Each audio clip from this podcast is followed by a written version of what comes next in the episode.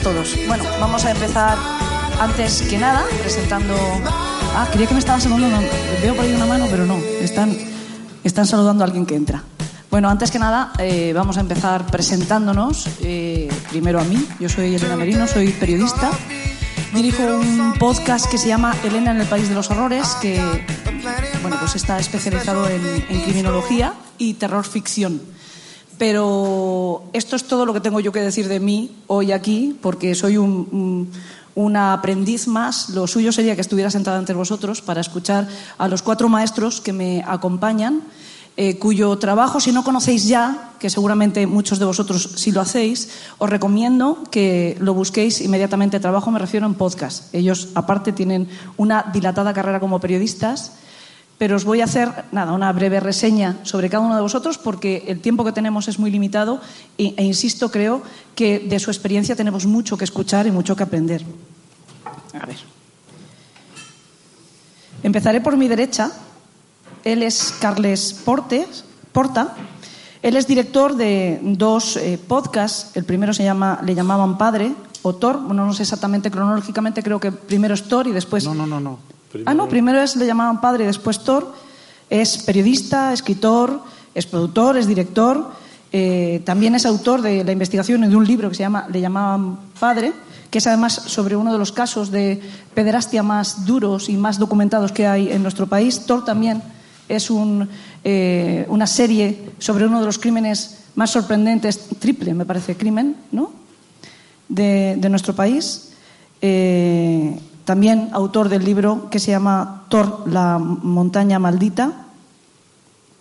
Después tenemos a, Pablo Romero, él es autor de un podcast eh, duro, emotivo y, sin embargo, eh, manteniendo una objetividad maestra, como yo digo todo el tiempo, voy a referirme a ellos como maestros, como periodista, porque eh, este podcast se titula Las tres muertes de mi padre y es precisamente de su padre de quien habla, víctima de un atentado terrorista de la banda terrorista ETA en 1993.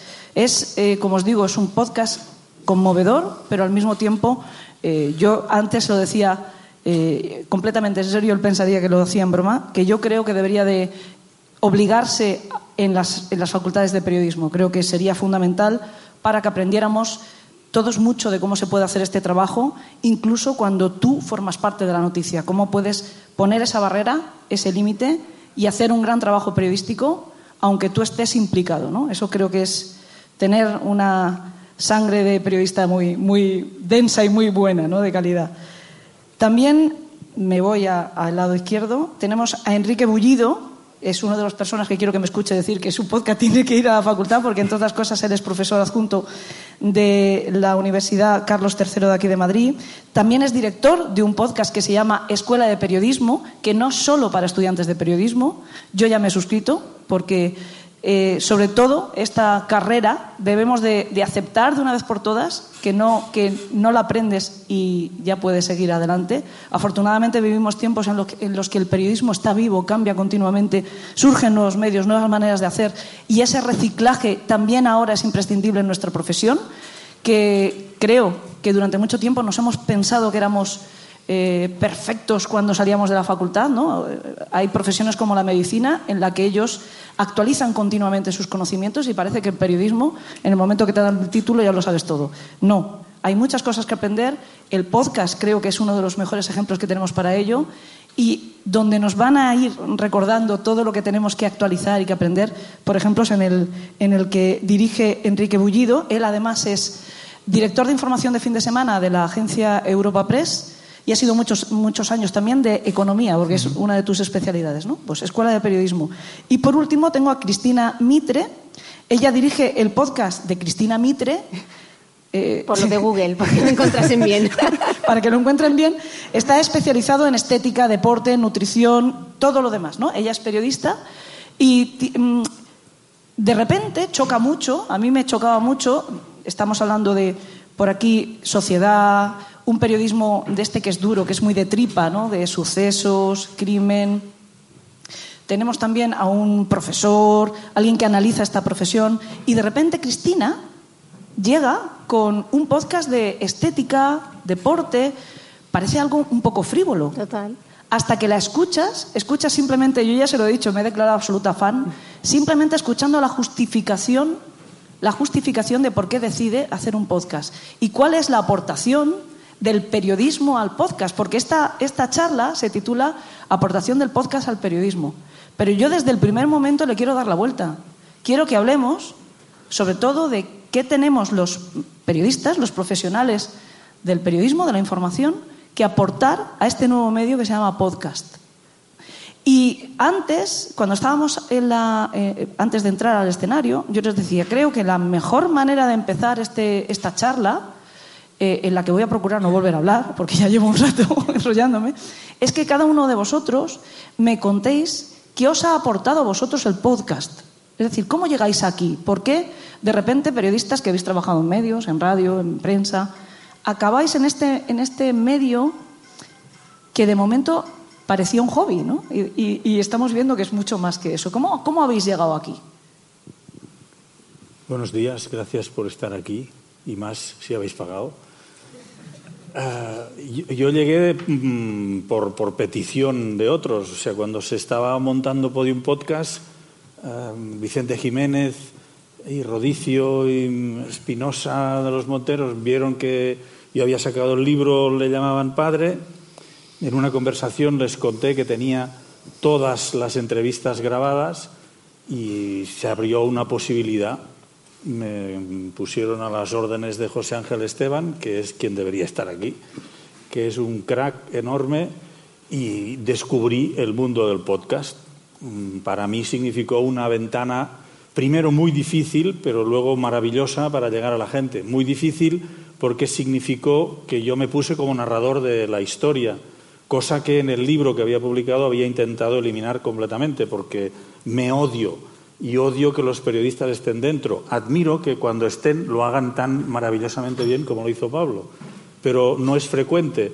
Eh, desgraciadamente en las televisiones y en muchos eh, podcast y en muchos eh, proyectos hoy en día en España no sabemos hacerlo.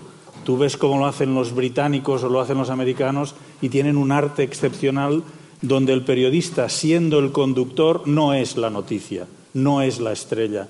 En cambio aquí, si el periodista no es la estrella, no funciona. Y eso es un desastre para la historia, para el periodismo y todo eso. Entonces a mí me costó mucho ponerme dentro de la historia. Mm, José Ángel me ayudó, lo hicimos, creo que encontramos ese punto de equilibrio entre que un narrador en primera persona conecta mejor con el oyente en este caso, porque se lo siente más cerca, es como si se lo contases a él, y luego, pues bueno, el tono en, una cierta objetividad, tanta como puedo, que jamás existe limpia, pero tanta como pude, de contar una historia muy dura, eh, luego vi que con el podcast, pero eso lo ves cuando lo emites, el podcast llega a muchísima gente y, se ha convertido, en mi caso, en un podcast que bueno, se, se, escucha en universidades, pero sobre todo donde más me entusiasma es que se escucha en sesiones de lucha contra los abusos a menores y, y todo ese tipo de cosas. Y dices, joder, servimos para algo. Y eso es muy bonito. Es que en el caso de tu podcast también mantiene un ritmo de una forma espectacular. Bueno, porque es narración también. Al final, el periodismo para mí no deja de ser narración. y consigues esa objetividad que pretendías, ¿eh? Bueno, lo intentas, lo intentas. ¿Sabes qué pasa? Yo estoy obsesionado con la realidad. A lo largo de mi vida mm, he intentado siempre trasladar la realidad de la manera más fría posible, o sea, intentar que el oyente, que el espectador, que el lector esté en el sitio de privilegio que yo estoy. Y para eso yo tengo que quitarme tengo que mm, disfrazarme de nada, de transmisor y punto. Y si eso no funciona, entonces se nota demasiado. Entonces tú eres el protagonista. Y eso a mí no me gusta, no, no me siento cómodo. Y, lo que más me ha gustado en este caso es eso, que llega a gente. Yo me he encontrado a un presentador de radio famoso diciéndome, escucharte me cambió la vida. Digo, a mí, dice, no, al podcast. Porque mm, me di cuenta de que yo había sido abusado, entendí que tenía que ir a terapia. Digo, joder, eso está bien, eso está bien. Y luego está lo que te decía, tiene que ser narración, porque al final es un producto de comunicación, que tiene que llegar a cuanta más gente mejor. Y eso pasa, desde mi punto de vista, por mm, construir muy bien cada frase, explicarlo muy bien, que tenga un ritmo adecuado y que no dejes respirar al, que está al otro lado, al que está contigo, que quiera seguir contigo. Y eso requiere muchas horas de trabajo. Antes lo hablábamos con Pablo, me decía siete versiones de guiones. Eso es cuando se nota, es cuando ves, escuchas ese podcast y dices, esto funciona de maravilla, porque detrás hay un curro impresionante. Y eso es un producto de comunicación. Una experiencia completamente diferente, él llega al podcast porque le ofrecen directamente hacer una serie con este formato, es la de Cristina precisamente, que llegas a esto como una necesidad pura de, contar. Realmente lo que hice fue adaptar un formato. Yo vengo del mundo de las revistas femeninas, he, sido directora de belleza de la revista InStyle, de la revista Elle, he dirigido Women's Health y hace dos años decidí que me quería dedicar a tiempo completo a mi blog de Beauty Mail. Entonces me di cuenta que mm, muchas periodistas americanas e inglesas a las que yo seguía, que tenían una trayectoria parecida a la mía, que habían trabajado en el sector de la prensa femenina, no habían ido a YouTube, se habían ido al podcast. Eh, y de repente yo me engancho con el mundo del podcast, del mundo del podcast de la belleza y del fitness, y digo, y en España quiero escuchar a alguien. Y no había nadie. Entonces, realmente lo que hice fue adaptar el, el formato que ya existía y llevárselo a mi comunidad, a una comunidad de mujeres que es que la mayoría no sabía lo que era un podcast. Era como podcast, podcast, podcast. Eh, entonces tenía que explicar, al principio les tuve que explicar, o sea, por eso el primer episodio es, ¿por qué, ¿por qué hago un podcast y qué es el podcast? Claro, en las revistas al final tú tienes la limitación del espacio. Eh, tienes, eh, como mucho, te dan dos dobles, una página sangre y te da muy poco espacio. Tienes unos expertos maravillosos a los que entrevistar, pero tienes poco espacio para escribir. YouTube tienes la limitación de minuto y medio y al minuto y medio se, la gente pierde la atención.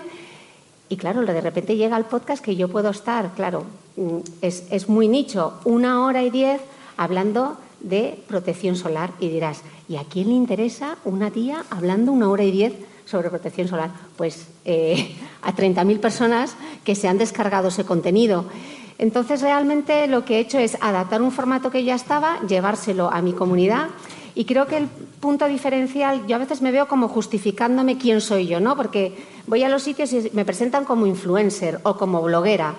Y entonces eh, poner en valor la figura del periodista. Yo siempre digo, es que yo soy periodista, yo a lo que me dedico es a crear contenido entonces, creo contenido en mi blog de Beauty Mail, creo contenido en mi podcast, creo contenido en mis redes sociales y yo creo que ese es el, valor que aportamos los periodistas, ¿no? Porque al final somos expertos en, el storytelling, en crear historias. Entonces, bueno, pues hay quien que, cuenta historias. Eh, sobre economía y yo los cuento sobre el universo de la belleza. Y claro, a veces cuando hablas de belleza suena a lo que decías como muy frívolo, ¿no? Pero que detrás de la belleza hay muchísima ciencia. Y entonces yo lo que intento en, mi podcast es hacer una información de belleza que sea amena, que sea entretenida y sobre todo que informe, porque en mi sector hay muchísima desinformación, mucho interés creado, mucha industria por detrás. Entonces, bueno, eh, arrojar un poco de luz y que la gente eh, que la gente se cuide, ¿no? Y el objetivo del podcast siempre lo digo que es sentirte bien, el tipo de información que yo hago es sentirte bien para verte mejor y entonces cubro no solamente la cosmética, también la nutrición, también la importancia del fitness, la salud íntima femenina. Hay muy pocos temas de salud de la mujer. Tengo una serie ahora en la que solo hablo de menopausia, eh, ciclo menstrual y, y era una necesidad que había porque no había contenido de ese tipo. Y yo me pregunto también cómo una persona que ya tiene la responsabilidad de ser director de información de fin de semana de una agencia como Europa Press, que encima es profesor, es decir, que tienes full time completo, te metes en lo del podcast que nos quita la vida a los que lo hacemos. ¿Cómo se te Yo, antes una, eh, María, una persona que me sigue en Twitter, que me ha saludado esta mañana cuando he llegado aquí, se lo decía, digo, sí, efectivamente, digo, yo tenía que estar ahora ya en, la agencia, en Europa Press, eh, también doy clases en la, universidad y luego además tengo dos hijos, aparte de físicos, dos niños, tengo dos hijos eh, virtuales, que es mi blog y mi, podcast, con todo el tiempo que, quita la producción de un, de un, podcast en este caso. ¿Cómo me meto en el, en el mundo del podcasting? Bueno, pues mm, básicamente porque siempre he escuchado, siempre me ha gustado mucho radio, hice radio hace muchos años, un poquito, una, pequeña experiencia de becario, hace muchísimo, muchísimo, muchísimo, vamos a dejarlo, vamos a dejarlo ahí. Eh, pero bueno, siempre he escuchado mucha radio. Recuerdo, por ejemplo, cuando iba a la universidad que yo cogía un autobús y luego me metía en el metro y siempre me fastidiaba mucho que al meterme, iba escuchando mi programa de radio y al meterme en el metro pues no había, no, podía seguir escuchando porque no había cobertura. Y bueno, pues eso hace, insisto, hace muchos años, dejémoslo, dejémoslo ahí. Y hasta que, bueno, pues la vida me fue llevando por, eh, por la vida profesional, del periodismo económico, y hace unos años pues me volví a reenganchar a, como oyente al mundo del podcasting. Eh, y bueno, pues empecé a volver a escuchar eh, programas de, podcast de mucho tipo y bueno, pues escuchaba programas de, de marketing, de economía, de noticias, eh, había de, tecnología, bueno, en fin, los, temática más típica. Y no encontraba nada que hablara de, periodismos, por lo menos aquí en España y en español, en castellano. Entonces, bueno, pues me lancé, me lancé y decidí, bueno, pues, ¿por qué no, por qué no hacerlo yo? Me fui a la calle Barquillo, compré un micrófono, un pie de, para el micro, un pie además de esto de pianista y tal, muy grande, que todavía es el que utilizo, y, me lancé y dije, ¿cómo lo llamo? Pues Escuela de Periodismo. ¿Por qué? no porque quiera, y lo explico en el primer programa, no porque yo quiera dar cátedra ni sentar eh, la esencia del periodismo, ni mucho menos, porque si lo habéis escuchado algunos, eh, algunos programas son solamente los hago yo, pero muchos programas vienen, invitados de todo tipo, de, estudiantes, profesores, otros periodistas. Llamo Escuela de Periodismo, lo explico en el primer programa porque en Antena 3 Televisión, hace muchos años, también había un programa que se llamaba Escuela de Periodismo, que emitía un episodio de Lugurán, una serie sobre periodistas, y bueno, pues de eso, de eso viene. Y el objetivo del, programa, del podcast de, de, Escuela de Periodismo, es sobre todo eh, mostrar cómo se hace periodismo y qué proyectos de gente joven, de periodistas jóvenes que están en la carrera, que están terminando, que no encuentran salida laboral por la crisis del periodismo, pues qué proyectos están poniendo en marcha, cómo se puede buscar la vida, qué iniciativas se, puede, se pueden hacer. Hay proyectos interesantísimos de gente muy joven que ante la dificultad de, encontrar un puesto de trabajo en un medio de comunicación tradicional, pues están poniendo ellos mismos su, en marcha su proyecto empresarial. Y en ese sentido va, en contar pues, cómo se puede ser periodista freelance, cómo podemos montar nuestro proyecto, en fin, hablar un poco de todo lo relacionado con el periodismo, insisto, no solo yo, algunos episodios los hago yo en solitario, sino invitar a, bueno, pues a cuanta más gente y cuanta más gente variada, pues, pues mejor. Y ese es el objetivo un poco del programa y así es como, como entre yo empecé, empecé a hacerlo. Sin muchos conocimientos técnicos, pero, pero poco a poco pues lo vas, lo vas sacando adelante. En el caso de Pablo, mm, no sé si mm, me aventuro mucho al decir que el podcast es la guinda, ¿no? el, el, el punto final de un trabajo que en realidad para ti supone una catarsis, ¿no? Ante un drama brutal del que es, estás poniendo cara de que por ahí no vayas, que no. no. vale, pues cuéntanos, ¿cómo llegas al podcast? Bueno, buenos días y gracias por venir a todos. Vaya por delante que firmo todo lo que ha dicho Carlas, ya, o sea, es, porque tiene muchísima razón y él sabe mucho más que yo. Eh, yo no, no, este trabajo no es un trabajo periodístico, yo siempre lo digo. Eh, ojo, ya me gustaría a mí que fuera un trabajo periodístico, pero no lo es. Es un trabajo que convierto en periodismo algo que me ha pasado y que yo no he elegido, yo no lo he buscado, yo de esto no tenía ni idea. Yo venía del mundo del de periodismo tecnológico y científico y no. Y, y, quiero decir que yo no elegí que mataran a mi padre, evidentemente. Eh, y tampoco elegí eh, que en un momento dado se me diera la vuelta a la cabeza y decir, oye, que hace cinco años, oye, esta causa va a prescribir, voy a llamar a la audiencia y a ver qué pasa. Y resulta que me encuentro una pista y resulta que paro la prescripción y digo, pues ya que estoy, me busco un abogado. Es decir, esto es un proceso judicial que todavía está vivo y que ya vamos por el quinto año más o menos. Yo al podcast llego porque eh, yo ya he hecho mi trabajo como investigador, esto estará en manos de jueces y fiscales. Yo no soy juez, yo no soy fiscal. Está en sus manos, es decir, yo soy mmm, acusado en particular y lo que digan lo acataré, como no puede ser de otra manera. Pero sí tengo el derecho, no como periodista también, como ciudadano, a contarlo. ¿Por qué no lo voy a contar? Entonces yo no cuento el, eh, el atentado de mi padre, no cuento que, de hecho no cuento ni siquiera el, el núcleo central es quién mató a mi padre, eso lo sé desde hace un montón de tiempo, ¿no? Y eso ya, ya lo he contado y lo puedo contar también porque existen pruebas y están incorporadas al sumario. Yo lo que cuento es qué pasa después de eso, es decir, qué pasa durante la investigación. Y ahí, insisto, no puedo estar más de acuerdo con Carlos. Yo también me odio a mí mismo, porque yo no, creo, no conozco ningún periodista que le apetezca estar ahí en la palestra, lo que pasa es que he tenido la desgracia de ser protagonista de esta historia. Eh, el podcast, en este caso, se me ocurre hacer el podcast hace seis meses, no, hace, mm, en noviembre del año pasado, hace más, hace casi un año. ¿Por qué? Porque ya lo tenía todo mm, más o menos atado en la audiencia y digo, bueno, y ahora lo voy a contar. ¿Y cómo lo cuento? Ya lo había escrito. Lo había escrito de, de otras, formas, dos veces, en un reportaje en El Mundo y en una serie de reportajes en español, que tenían una función de ser en ese momento, que explico en el podcast, que os invito a que escuchéis. Y te digo, ya ahora puedo contar ya la historia completa, y creo que es una historia bastante redonda, ¿no? ¿Y cómo lo cuento? ¿Lo voy a escribir? Pues no, no voy a escribirlo. ¿Para qué? Qué horror, qué pereza. Y además no, no, yo creo que no, no lo sabría contar eh, de esa forma. Y sin embargo tenía otra ventaja, que es que toda la investigación judicial, pues eh, gran parte de ella por lo menos la, la tengo grabada. Mis fuentes están, son más o menos accesibles, pues son fuentes muy chungas, pero, pero podía también convencerles para que hablaran con voces distor- distorsionadas, porque todas las voces son originales, no hay ninguna dramatización. Y al final dije, bueno, pues, pues ¿cómo lo voy a contar? Pues contándolo, te lo voy a contar al oído. Te lo voy a contar como tú dijiste, que, se puede contar algo y de forma oral quizá llega más gente. Y sobre todo, eh, fue un trabajo muy, muy, muy duro porque fueron seis meses de trabajo de guion yo solo, hasta que se me ocurrió decir, bueno, ¿cómo empiezo y cómo termino la historia? Pues lo hago a través de mi madre, a través de los protagonistas de la historia. Es decir, cómo salir tú de tu propia historia. Eso probablemente, si lo escribo, no me sale. Pero sin embargo, en un podcast, pues me ha dado la oportunidad de, a través de otras voces, intentar ser lo más invisible posible, dentro de que tengo que también tener voz porque soy parte de la historia y soy protagonista. No creo que haya ningún otro formato que me lo permita. Le he dado mil vueltas, ¿eh? He pensado en un formato visual, en un formato documental, en un libro, en una serie de reportajes, y resulta que el llegué a la conclusión de que el único formato para esta historia concreta era el podcast, con esas características.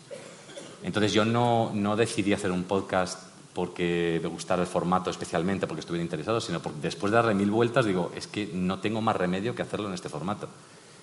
Y me, y me gustó muchísimo hacerlo. Ahora tiene un curro increíble. Y además me sale a pagar. Es decir, o sea, yo tengo dos curros, el que me da de comer y el que me sale a pagar. Bueno, pues este me sale a pagar. Eh, ¿Por qué? Porque además tiene que ser muy cuidado. O sea, yo no, yo no, yo no he podido... Esta historia no se puede contar con un micrófono en, en tu casa. Esta historia se tiene que contar en un estudio. El trabajo de guion es un trabajo de ocho horas diarias durante seis meses. Todos los días. Siete versiones. Y no es una exageración, es que fue así. De enero a no, de, de- de noviembre a mayo estuve con el guion. Todos los días. Entonces, eh, sí es un formato maravilloso, estupendo, pero claro, eh, para que se lo pueda permitir, en este caso, en el caso concreto de grandes historias que se pueden contar de esta forma. Yo en mi caso, ya te digo, no tengo, tengo muy poco mérito porque no he tenido más remedio que hacerlo de esta forma. Y creo que ha funcionado. Yo estoy por lo menos muy orgulloso del resultado. Puedes estarlo, es Sí, maravilloso. desde luego que sí, yo estoy de acuerdo también. Yo también estoy de acuerdo con Carlos. Eh, yo voy a permitirme también entrar aquí como periodista que tiene un podcast y contar cómo llego yo al podcast. Es parecido al caso de Cristina. Eh, yo llego porque necesito libertad, simplemente, porque yo quería hacer periodismo de sucesos y a mí no me daban trabajo para hacer periodismo de sucesos porque es una cosa muy difícil que hay que currarse desde muy abajo. Lo más importante es conseguir fuentes, etcétera, y yo tenía prisa. ¿no? Me recordaba antes, Cristina, una entrevista que me hicieron, que yo contaba que yo me siento un bicho raro en esto del podcast. Soy, por un lado, como muy veterana y, por otro lado, como recién llegada, ¿no? Porque yo llevo 20 años haciendo un programa de sucesos en Radios Pirata, que es algo que ahora se parece mucho a un podcast, ¿no? Es parecido. Eh, y me puse a hacerlo porque yo necesitaba contar. Esta, es para mí la aportación que ha hecho, en mi caso como periodista, no sé si al periodismo, pero en mi caso como periodista, el podcast. Me ha dado mi propio medio de comunicación. Mientras yo tenía un trabajo decente, yo lo llamo trabajo decente. el indecente es este de, de hacer tu, tu propia carrera vivir una especie de juego de rol que realizas y que, bueno, tú cuando eliges esta profesión, cuando entras en la facultad, tú sueñas que vas a ser reportero de guerra o que vas a ser... Y luego la vida te lleva por donde te lleva. Hay gente que es capaz de mantener la rienda de ese sueño y lo consigue, ¿no? Eso es admirable en cualquier profesión, me da igual, en derecho, en, en, la que sea, en periodismo también pasa. Y otros, pues nos dejamos llevar por la ola y de repente tú, eso, te, te querías ver en, en, la guerra y te ves trabajando en una empresa como gabinete de comunicación o lo que sea, ¿no? Y este, para mí, fue el reducto donde podía cumplir mi sueño. Vemos que la experiencia es muy diferente, ¿no? Eh, me da la sensación de que aquí también interviene un tema muy feo, muy feo, que es el dinero. Es decir, ¿se puede hacer un podcast periodístico bien hecho, con todo lo que conlleva, con testimonios, con esa producción, saliendo de tu bolsillo? ¿Necesitas una productora detrás? ¿Todo es voluntad? Depende, ¿no? O sea, yo creo que ahora mismo estamos en un momento en, en, este sector y en esta, en plataforma en el que todo es posible. Eh, yo solamente puedo hablar por mi caso. En mi caso, eh, la, principal ventaja que yo he tenido en, este formato de más es que no he tenido jefes. Es decir, pero porque en este caso no podían existir jefes, porque yo tenía que contar exactamente lo que quería contar y cómo lo quería contar. Y no puedo estar pendiente de que alguien me diga, no, esto mejor dale una vuelta. No, porque ya he vivido esa experiencia y esa experiencia fue muy negativa muy negativa porque al final desgasta mucho y, mm, aunque soy muy cabezote, al final cuento lo que quiero contar como lo quiero contar, ¿para qué voy a pasar por eso? ¿no? Eh, y yo creo que esto, en este caso concreto, eh, insisto, es una investigación judicial que luego se ha convertido en, un producto periodístico, pero a la inversa, yo no tengo la experiencia, tú sí tienes esa experiencia de con tener una hacer periodismo y luego ya veremos cómo lo cuento. O sea, yo he llegado, digamos que hemos llegado a, contar una historia, pero por caminos muy distintos. Entonces, quizá tú puedas... Pasa que yo creo que unas cuantas cuestiones, en algunas mm. coincidimos, en otras no. Yo creo que, por ejemplo, una cosa que no es muy frecuente en España, y eso es un déficit enorme, y en cambio en Estados Unidos, que son los grandes maestros de todo esto, es muy frecuente, es que alguien se tire 10 años investigando una cosa o trabajando una cosa y al cabo de esos 10 años, con ese material, lo haga algo, lo que sea. Aquí parece que si no tienes una productora o un comprador, no hacemos nada y entonces, a partir del encargo, entonces se hace. Mal. Eso solo produce, con perdón, churros efímeros, por muy presentador guapo y famoso que le pongas, porque acaba siendo un producto que quiere venderse gracias al careto del presentador con un contenido eh, envuelto en celofán. A mí eso no me gusta y además es que es efímero, eso se acaba, aunque tenga un poquitín de audiencia. En nuestros casos, tú estuviste mogollón de años porque te dio la gana, porque lo hacías por amor propio, por un interés tuyo propio y al cabo de ese tiempo decidiste, ahora lo cuento, pero ya tenías el material.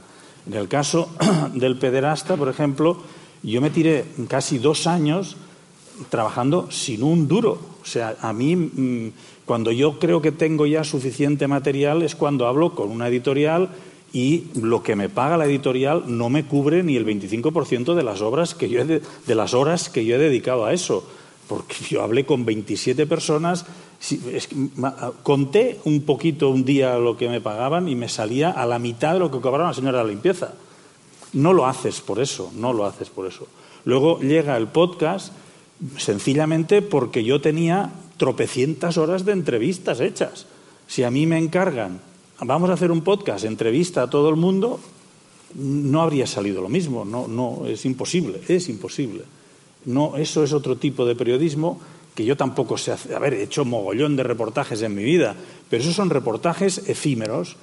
Las piezas que duran y perduran, es el caso de Thor, por ejemplo, llevo 20 años investigando eso. 20 años. Encuéntreme, por favor, situaciones de donde haya un imbécil que lleve 20 años con una historia. No es fácil. ¿Qué pasa con eso? Cuando tú hablas con un productor, con una cadena, con quien sea para vender eso, no lo entienden y entonces te quieren pagar mm, los guiones a peso. Dices, muy bien, los guiones yo los puedo vender a peso, pero los 20 años investigando, ¿quién cojones me los pasa? En el caso del pederasta, hubo mucha gente que habló de eso.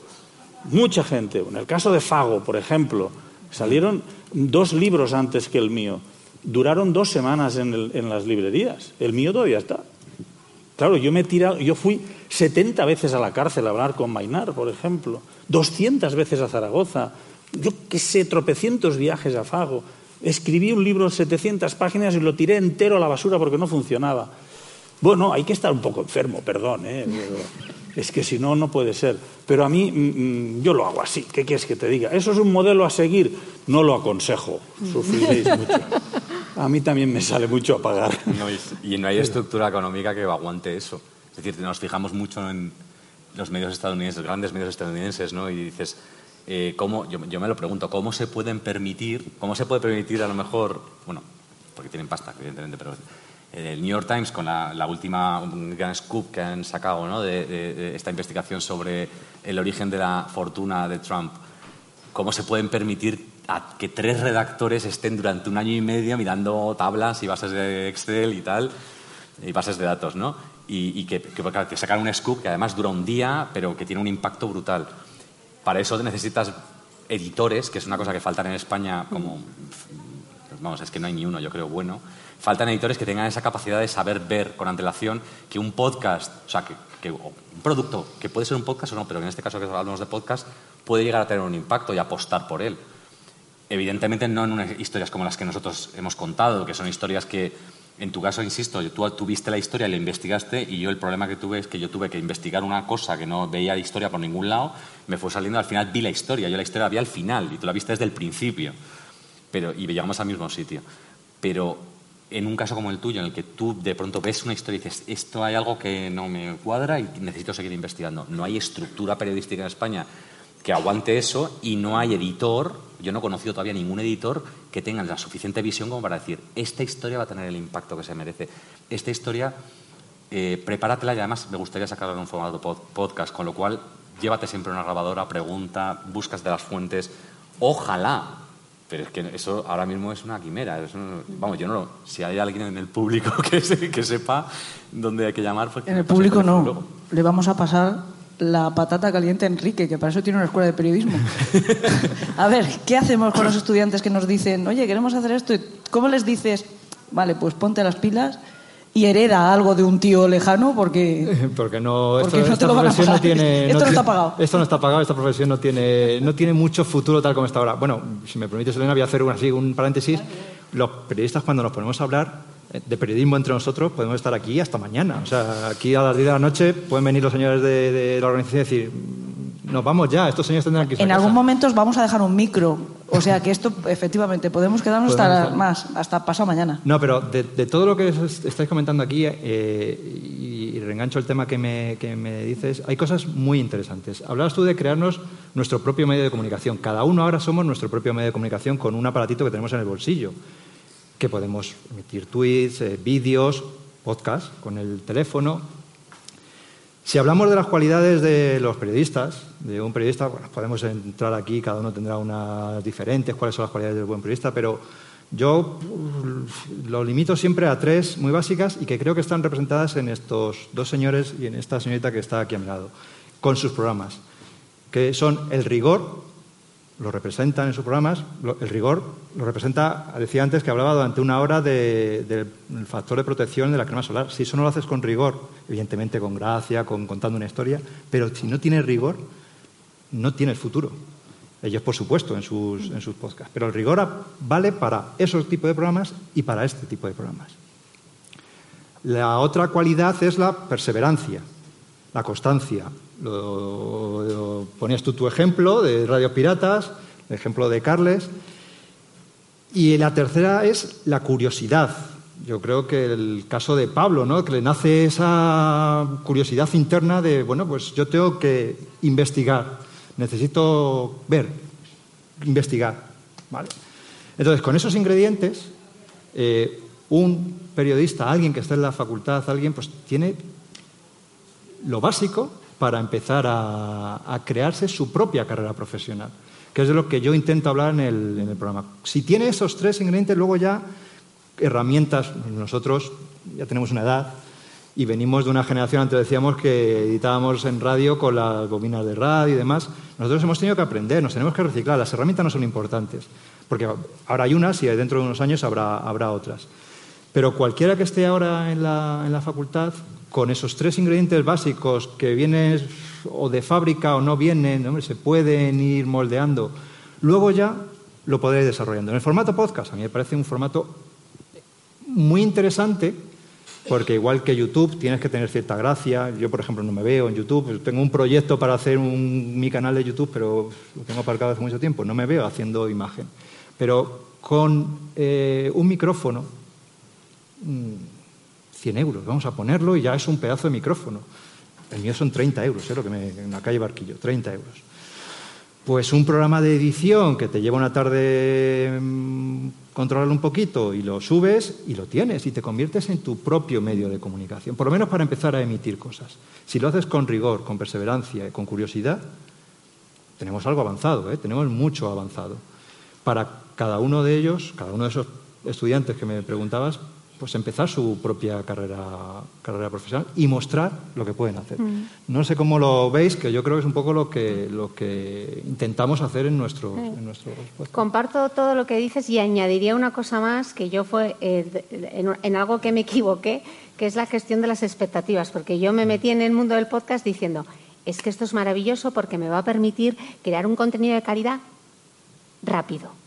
Y ahí, o sea, no, crear un contenido y un contenido bueno con rigor exige muchísimo tiempo. O sea, yo al final las entrevistas, yo vivo en Lisboa, vengo a Madrid o me desplazo a Barcelona, hago las entrevistas grabadas en directo, me tengo que documentar. O sea, claro, al final tengo a un ginecólogo, a, eh, un dermatólogo, a un médico estético durante una hora para mí. O sea, o me documento y voy bien con todas las fuentes para preguntar todo lo que quiero preguntar o es muy difícil. Entonces son dos días previos de documentación, grabar la entrevista, la postproducción, escuchártelo, ver los titulares, colgar el post. Entonces que cualquiera que se meta en este mundo de podcasting, que es apasionante, que tenga sobre todo en cuenta que es una inversión de tiempo eh, que a veces no lo tenemos en cuenta los periodistas, como bueno, es que como nos gusta, como nos gusta contar historias ya, pero es tiempo que te quitas de poder hacer un artículo que te contraten en el L, en mi caso, por ejemplo, o en Cosmopolitan. Entonces, que a la hora de plantearnos el formato,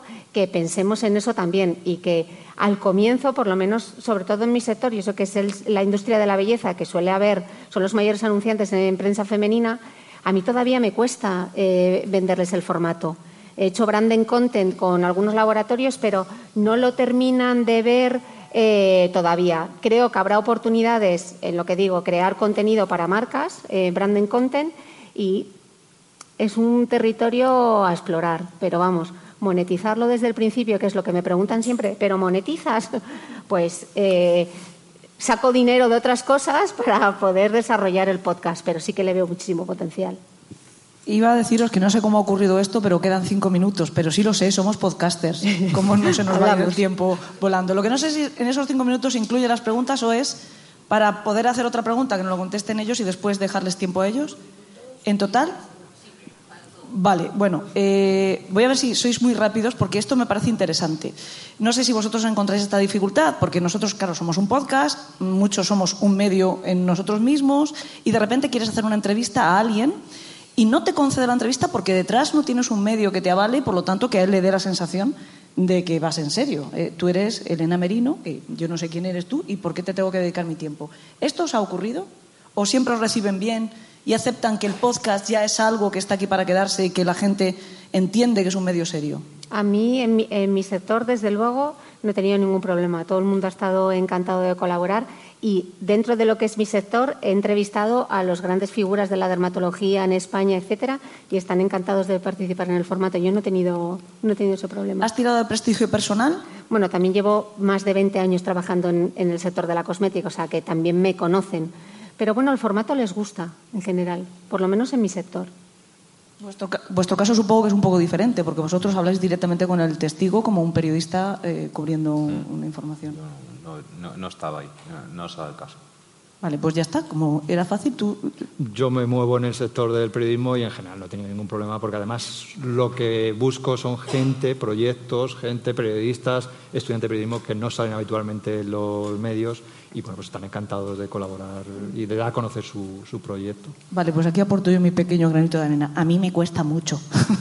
bueno, dicho esto, el tiempo que queda, que no sé si eran cuatro minutos, lo hemos conseguido. Vale, cuatro minutos solo, pero por si queréis hacer alguna pregunta. Yo no veo. Ah, yo digo, es que no veo. Espera, te paso el micro. Gracias. Bu- buenos días. Eh, de algún modo, este género que estáis tratando de recuperar es la radio que se hacía antes, que las empresas han dejado de hacer. O sea, os habéis metido en un problema que ya conocíais, que ibais a perder dinero, por algo lo dejaron, ¿no? ¿Por qué lo hacéis? ¿Por amor al arte solamente? En mi caso, el hacer radio es un accidente. ¿eh? O sea, yo no voluntariamente no dije voy a hacer radio, voy a hacer podcast. O sea, que yo lo que sí eh, conscientemente sabía que iba a perder dinero porque va en mi naturaleza. Yo he sido muchas cosas, pero lo que no he sido nunca es inteligente. Y en este caso, pues eh, no, no soy el adecuado para, para decir esto. Creo que este va- le, va, le va por el mismo camino, ¿eh? pero no sé, ya te lo diré. No, no, yo, yo no- yo, eh, a ver, esta historia la tenía que contar de alguna forma y yo con esta historia en ninguno de los casos he ganado dinero. Es decir, eh, esta historia, eh, insisto, publicó tres veces solamente. El inicio, el arranque de la investigación cuando paró la prescripción, una serie de crónicas en el español que fue por un motivo estrictamente jurídico, por una estrategia de, mi acusación, y luego el final de la historia. Y en los tres me ha salido a, a- a pagar. ¿Por qué? Porque es una historia que yo quería contar. De hecho, a mí me costó mm, una depresión y un despido en español esto. Y eso que yo regalé esa historia. Porque yo escribía de ciencia. O sea, es decir, que no, no, yo esto no lo he hecho como, y vuelvo a decir lo mismo, yo esto no lo he hecho como un ejercicio periodístico. El ejercicio periodístico vino después, le di forma periodística, pero esto es una investigación judicial. Y lo cuento pues porque me da la gana. Entonces, claro, al final pues he encontrado este formato que me gusta porque puedo contar lo que me dé la gana, como me dé la gana y donde me dé la gana. Entonces, ¿cuál es el, cuál es el papel que eh, tiene el, pod- el podcast dentro del periodismo? ¿Una fórmula de escape de alguna manera? A mí me gustaría responder también, eh, porque creo que esto es básicamente una cuestión de vocación. Uno se hace periodista de carrera porque solo puede ser periodista. Y eso nos convierte en unos románticos. Antes, en la primera intervención que ha hecho Carles, eh, una de las cosas que yo he caído es lo que tú has dicho. Estamos redescubriendo, resucitando muchos formatos que efectivamente no son rentables, muchas veces para eh, salvar, superar la falta de medios. Yo, eh, este programa, yo os he dicho que ahora es podcast, pero empezó hace 20 años y desde hace 20 años yo hago dramatizaciones. ¿Por qué? Pues porque no puedo hablar con un asesino serial que está en una cárcel de Londres o porque está muerto. Y yo necesito el testimonio, entonces he resucitado un formato que ahora sí que se hace en más medios, pero cuando yo empecé a hacer eso no lo inventé, pero no se hacía, porque cuesta un- una pasta, ¿no? Menos si tiras de amigos, actores, ¿no? Y te lo curras tú. Y al final tiene un poco un componente, eh, Pablo no- eh, movía la cabeza como que no estaba muy de acuerdo, pero yo creo que tiene un componente, en mi opinión, de cierto romanticismo, de recuperar también de lo que nos valíamos antes para contar las historias. Y tirando de imaginación y superando determinados obstáculos, que es la falta de aquí, claro. No, yo creo sencillamente dos cosas. Una, eh, tampoco somos tan imbéciles. O sea, al final yo creo que lo que hay aquí es pasión. Y cuando haces una cosa con pasión, tampoco te importa tanto el dinero. Te buscas la vida para que te salga algo a pagar o a cobrar, ¿no? por decirlo de algún modo. Mm, Aquí hay mucha pasión, al menos en mi caso, y creo que por lo que veo en, en ellos también. ¿Y, y qué aporta el podcast? Pues es una ventana maravillosa. O sea, el podcast, mm, por lo que yo he ido viendo, es una nueva posibilidad, sobre todo de narración libre. Es como la, literatura de no ficción, pero en audio. Y creo que eso es, es muy chulo porque acompaña, porque, porque lo puedes consumir en momentos que puedes estar haciendo otras cosas, viajando, conduciendo, corriendo. Tienes unas opciones de consumo de ese contenido que si no te lo da el podcast no, no existirían.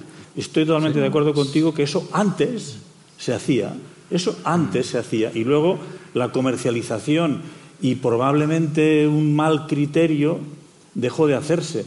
pero escucharos, que seguro que lo habéis hecho, el padre de todos los podcasts, que es Serial, y no tiene absolutamente nada. Es una tía como Elena hablando, pam, pam, pam, pero con una gracia, con una fuerza, con una historia maravillosa. Y eso tampoco es tan difícil, pero tan fácil de hacer. El problema, el problema de la monetización no solamente es del podcasting, sino de cualquier medio de, De comunicación. O sea, el problema realmente del periodismo actual es que no hay forma de vivir del periodismo. Ni los grandes medios, ni los pequeños medios. De, de- En realidad no lo ha habido nunca. no lo ha habido nunca. Entonces, eh, ¿qué, haz- ¿qué puede aportar el podcasting al periodismo y el periodismo al podcasting y viceversa, y dando el, haciendo el círculo? Recuperar cosas, como tú bien decías o como decía Carles, que se hacían antes y que ahora no se hacen. Es decir, eh, entrevistas largas a gente que no tiene cabida en la radio. Yo escucho eh, un programa de un podcast, de, yo utilizo los términos programa y podcast de forma distinta, de, de un periodista, un locutor eh, puertorriqueño de la radio de Washington que se dedica a hacer entrevistas a las mujeres dominicanas, latinas, que han triunfado en Washington. Entonces, contando su historia, cómo eran inmigrantes ilegales, cómo fueron creciendo. Bueno, pues es que esas historias no tienen en cabida en la, radio. Lo podemos aplicar aquí en, España con lo que ha puesto ahora en marcha eh, Almudena Ariza, con los españoles que están triunfando eh, en Manhattan. Eh, en fin, eh, eso, investigación. Hay un podcast en Estados Unidos que se llama Doctor Muerte, que es, una, es un caso de un eh, falso neurocirujano que operó a 38 personas sin ser neurocirujano, que está condenado a cadena perpetua.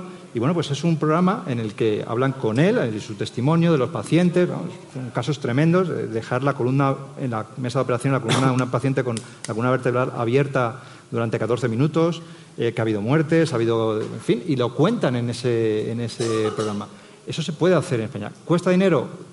Algunas cosas sí, otras no, pero eso no tiene cabida en la radio comercial actual. Entonces, bueno, pues es recuperar algunas, algunos géneros que no tienen cabida. ¿no? Hablando de muertes, nos han matado. Hemos llegado hasta aquí. Ya por todos lados estoy viendo gente que me dice, corta, corta. Así que muchas gracias. Muerte súbita ha sido esto. Cristina Mitre, Enrique Bullido, Carles Porta y Pablo Romero. Buscadlos porque merece mucho la pena.